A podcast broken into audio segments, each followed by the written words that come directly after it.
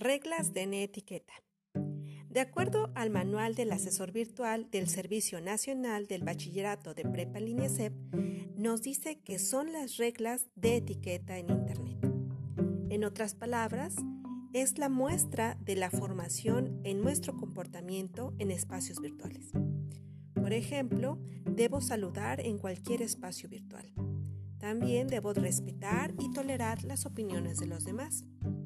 Cuando escriba algún mensaje, debo hacerlo correctamente, así como respetar las reglas de redacción. Además, todo mensaje tiene un destinatario, por lo tanto tengo que escribir correctamente el nombre. Tengo que ser claro y concreto en mis mensajes. Además, escribir correctamente.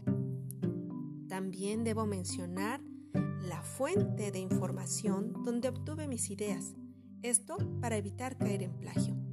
Y debo de respetar la privacidad de la información.